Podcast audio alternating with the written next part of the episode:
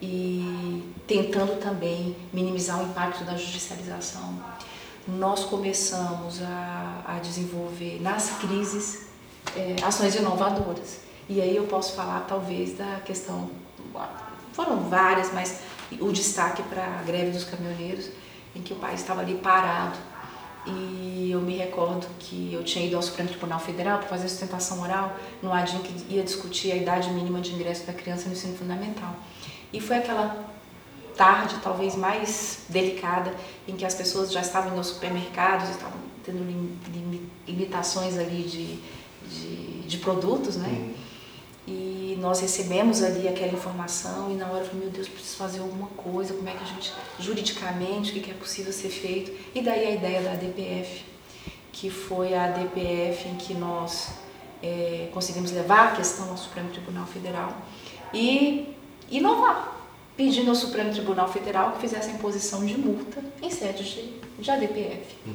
Se você me perguntar, do ponto de vista acadêmico, né, teórico, né, é, como que isso se implementa em sede de controle concentrado de constitucionalidade, a imposição, né, um ato concreto ali, eu vou te responder o seguinte, que em períodos de anormalidade nós precisamos adotar medidas mais ousadas. Sem dúvidas. E se não, talvez não tivéssemos adotado essa iniciativa, eu não sei se nós teríamos conseguido conter é, da forma como de fato aconteceu aqui, todo aquele movimento.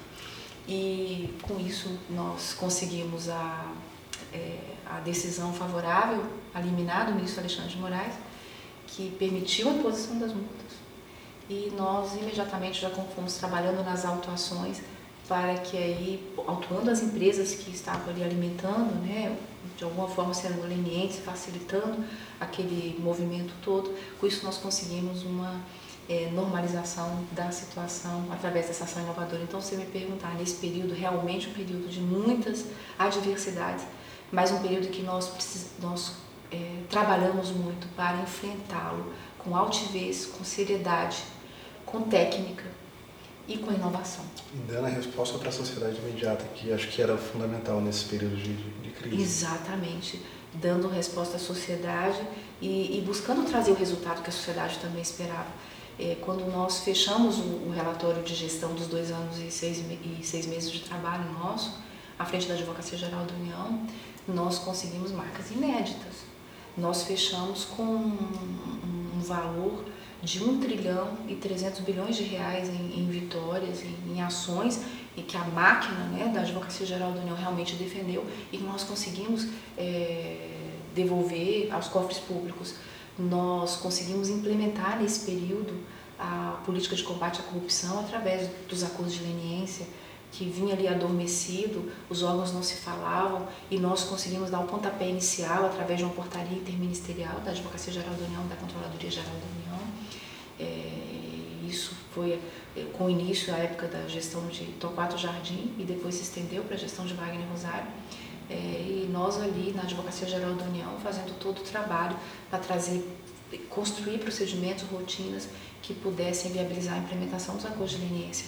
Isso realmente se tornou uma realidade, nós assinamos quando eu saí seis acordos de leniência, é, todos envolvendo empresas da, que estavam envolvidas na Operação Lava Jato e mostrando também no cenário internacional que nós sabemos separar responsabilidades, né? separar a responsabilidade da pessoa física é, em face da responsabilidade da pessoa jurídica e que não queremos, é, num contexto de corrupção, de forma alguma deixar de impor, de, de impor sanções, não. Vamos impor sanções às pessoas que de fato é, praticaram condutas é, que foram desviadas, ilícitas e com toda a, a, penalidade que a lei de fato determina. Porém, precisamos preservar a pessoa jurídica porque ela é responsável pelo pão de cada dia do trabalhador porque ali, através do seu emprego, que ele retira a sua subsistência, a subsistência da sua família, e nós precisamos gerar emprego no país.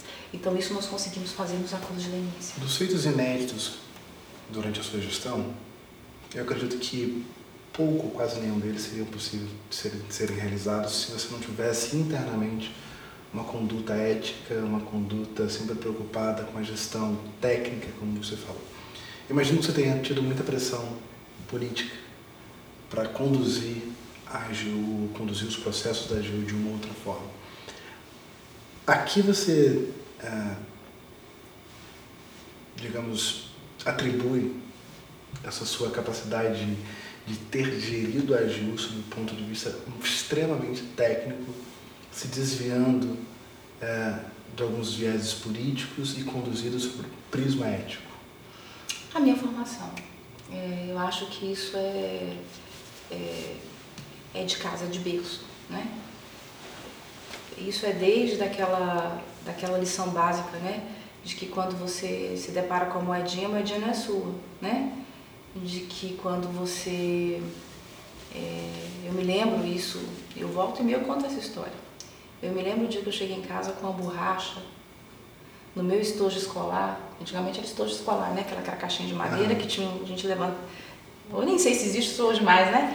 Mas, mas eu é, peguei, é, estojo escolar. Eu né? E eu me lembro que no estojo escolar eu cheguei em casa com uma borracha que não era minha. E aí a minha mãe, muito atenta sempre, né? Ela falou, de que é essa borracha? Aí eu disse, eu troquei.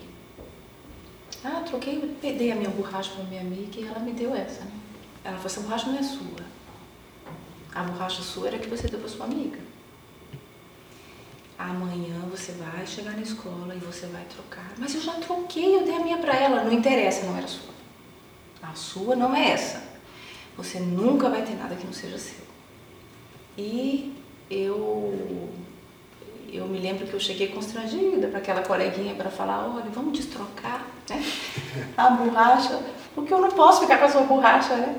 Então, eu acho que isso vem desde a minha formação é, dentro de casa, que me acompanhou a vida toda e eu sempre fui muito exigente com isso, realmente. Uhum. É, do ponto de vista é, de integridade. Integridade tem a ver com coerência. Coerência tem a ver coerência com seus valores, com seus princípios, com a forma como você enxerga as coisas. E eu sempre realmente fui muito exigente com isso. E isso acabou norteando é, não somente a minha vida pessoal, como a minha vida profissional. E eu criei as minhas filhas assim, né? E sempre procurei colocar isso realmente como uma referência, um norte. Então é preciso ter clareza. Você pode até ter dúvida se a lei ali incide ou não naquele caso. Você pode ter uma dúvida interpretativa. É esse o caminho, a tese é, é, é possível por esse rumo ou por outro, mas nunca na perspectiva ética. Nunca. Isso você não tem dúvida. Você sabe exatamente o que é certo e o que não é.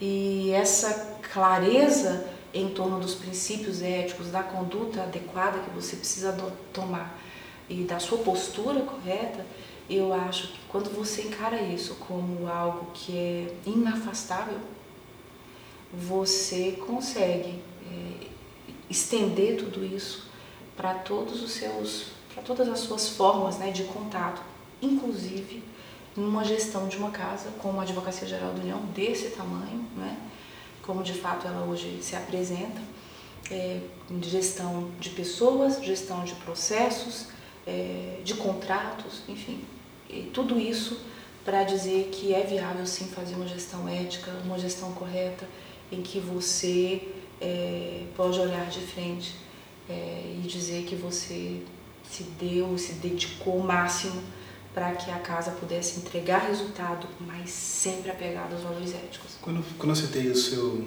a sua fundação, a sua base familiar, né, que imagino que foi extremamente importante para todos os feitos éticos e todo o compromisso que você tinha com a Constituição, foi porque eu acredito de verdade que isso é um ponto fundamental. E a minha pergunta é agora, isso não acaba sendo um trabalho, ou na verdade, isso não acaba refletindo em algo que parece que o nosso trabalho é ingrato? Sim.